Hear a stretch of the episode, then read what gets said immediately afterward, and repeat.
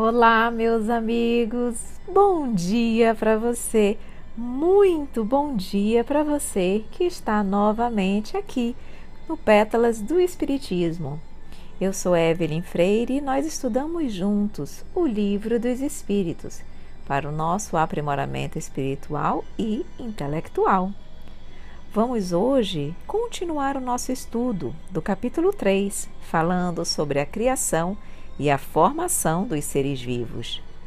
Kardec nos pergunta no item 49: se o germe da espécie humana se encontrava entre os elementos orgânicos do globo, por que não se formam espontaneamente homens como na origem dos tempos?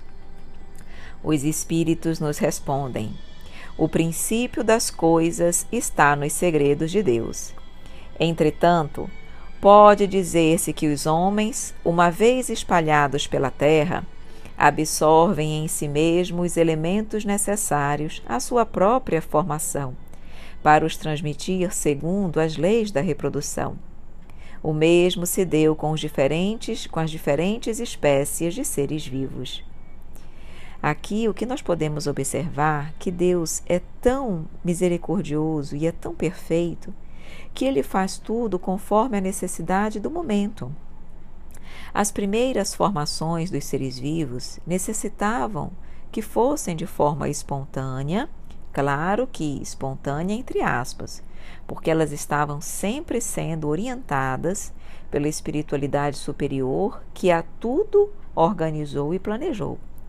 Mas depois que os, que os seres vivos surgiram na Terra através da lei da reprodução, que é uma lei natural e uma lei de Deus, não havia mais necessidade da formação espontânea dos seres vivos. Então, para que que Deus iria, de uma certa forma, manter que os homens ou permitir que os homens surgissem dessa forma, se não havia mais essa necessidade? Qual seria o fim, o objetivo de Deus nessa atitude? Lembremos que Deus não faz nada útil. Então, se não havia mais, se hoje não há mais utilidade, porque pela lei de reprodução não, nós podemos dar continuidade à espécie, não há mais por que permitir a espontaneidade nesse caso. Vamos ouvir então Miramês falando sobre o germen, do germen ao homem. Ele assim nos diz: O aparecimento do homem na terra não aconteceu diretamente, do germen a ele, sem as devidas escalas, sem as variadas formas organizadas pelas inteligências superiores. Há um progresso em tudo que existe, cuja força vem de Deus, que comanda tudo por intermédio de seus filhos maiores, encarregados do aperfeiçoamento de todas as coisas. Depois que os corpos, tanto dos homens quanto dos animais de todas as ramificações, tomam as posições desejadas, a forma delineada pelos engenheiros siderais, neles mesmos contém a semente da continuação da espécie, que prolifera em todas as direções. Quem acredita na evolução das espécies e estuda o assunto com profundidade, passa a entender e sentir a mão divina em todas as nuances da vida. Já paraste para meditar na transformação de um protozoário unicelular pelas mãos do tempo e de Deus a se expressar em um homem da atualidade? Já pensaste também nos caminhos percorridos? Todos os cálculos de tempo feitos estão sujeitos a reparos, porque a distância é muito grande. É um verdadeiro mistério dentro dos mistérios maiores. Existem leis organizadas no universo modificadas para cada casa planetária, de acordo com a sua própria evolução. E essas leis são vigiadas pelas inteligências superiores, que as abrem em misericórdia quando necessário e impõem a justiça quando é preciso.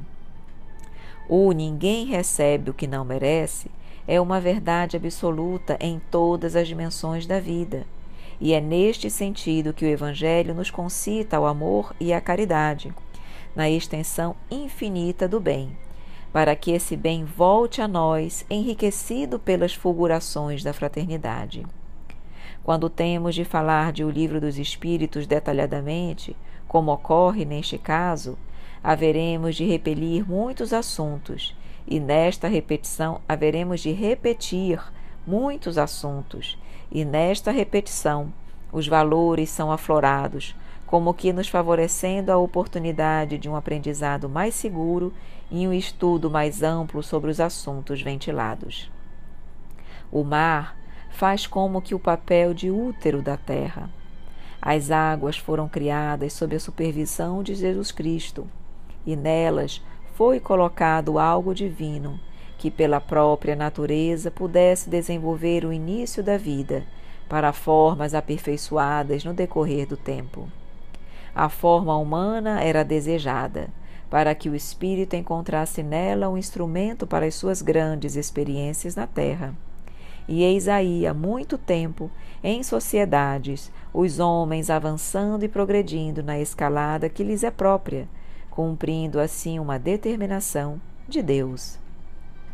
Do germen ao homem há uma escalada que devemos todos estudar, examinar os nossos ancestrais. Mas é bom que não nos esqueçamos do fundamento das nossas vidas, que é Deus, cumprindo aquilo que Jesus nos pede: amá-lo sobre todas as coisas e ao próximo como a nós mesmos.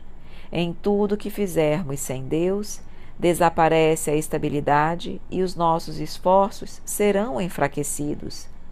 Se nós procuramos a gênese de tudo que se refere à matéria, por que não buscarmos a nossa própria genealogia e reconhecer o Senhor como nosso Pai que está nos céus? Ele é que nos dirige todos, a quem devemos obediência. Ser-nos-á de grande proveito entendermos as lições de Jesus e procurarmos a vivência do seu Evangelho. O princípio do homem está nos segredos de Deus guardado na nossa consciência profunda. Um dia poderemos consultá-la sem perda e gasto de tempo. Antes disso, procuremos melhorar as nossas condições morais e espirituais, aumentando a nossa resistência e alargando as nossas capacidades de trabalho e de amor, que o amor verdadeiro nos salva de todas as imprudências passageiras dos nossos caminhos. Que Jesus nos abençoe. Muito interessante, como sempre, a abordagem de Miramês, nos mostrando que do germe até o homem há aí muitas escalas, que claro que foram todas organizadas por inteligências superiores, porque em tudo, como eu já havia dito, há um progresso, há um planejamento, há uma organização da espiritualidade amiga. E que ele diz: Continuemos estudando as leis do universo, procurando conhecer, permitindo que a ciência a cada dia nos auxilie nesse processo de conhecimento.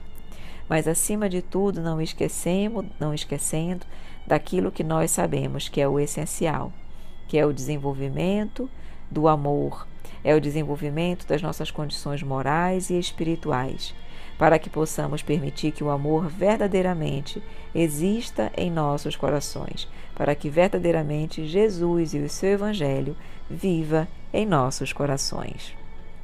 Meus amigos queridos, este é o nosso aprendizado de hoje, é a nossa mensagem. Você já sabe, eu sempre desejo para você um dia de muita luz, de muito amor e de muita paz que seu dia seja realmente iluminado e que você sinta sempre a presença do Mestre querido em sua vida. E para você, meus amigos queridos, que gostaram das pétalas, mas ainda não as recebem, envie-nos uma mensagem para o número 92 do DDD 99191 9595. Um grande fraternal abraço a todos, meus amigos. Até amanhã!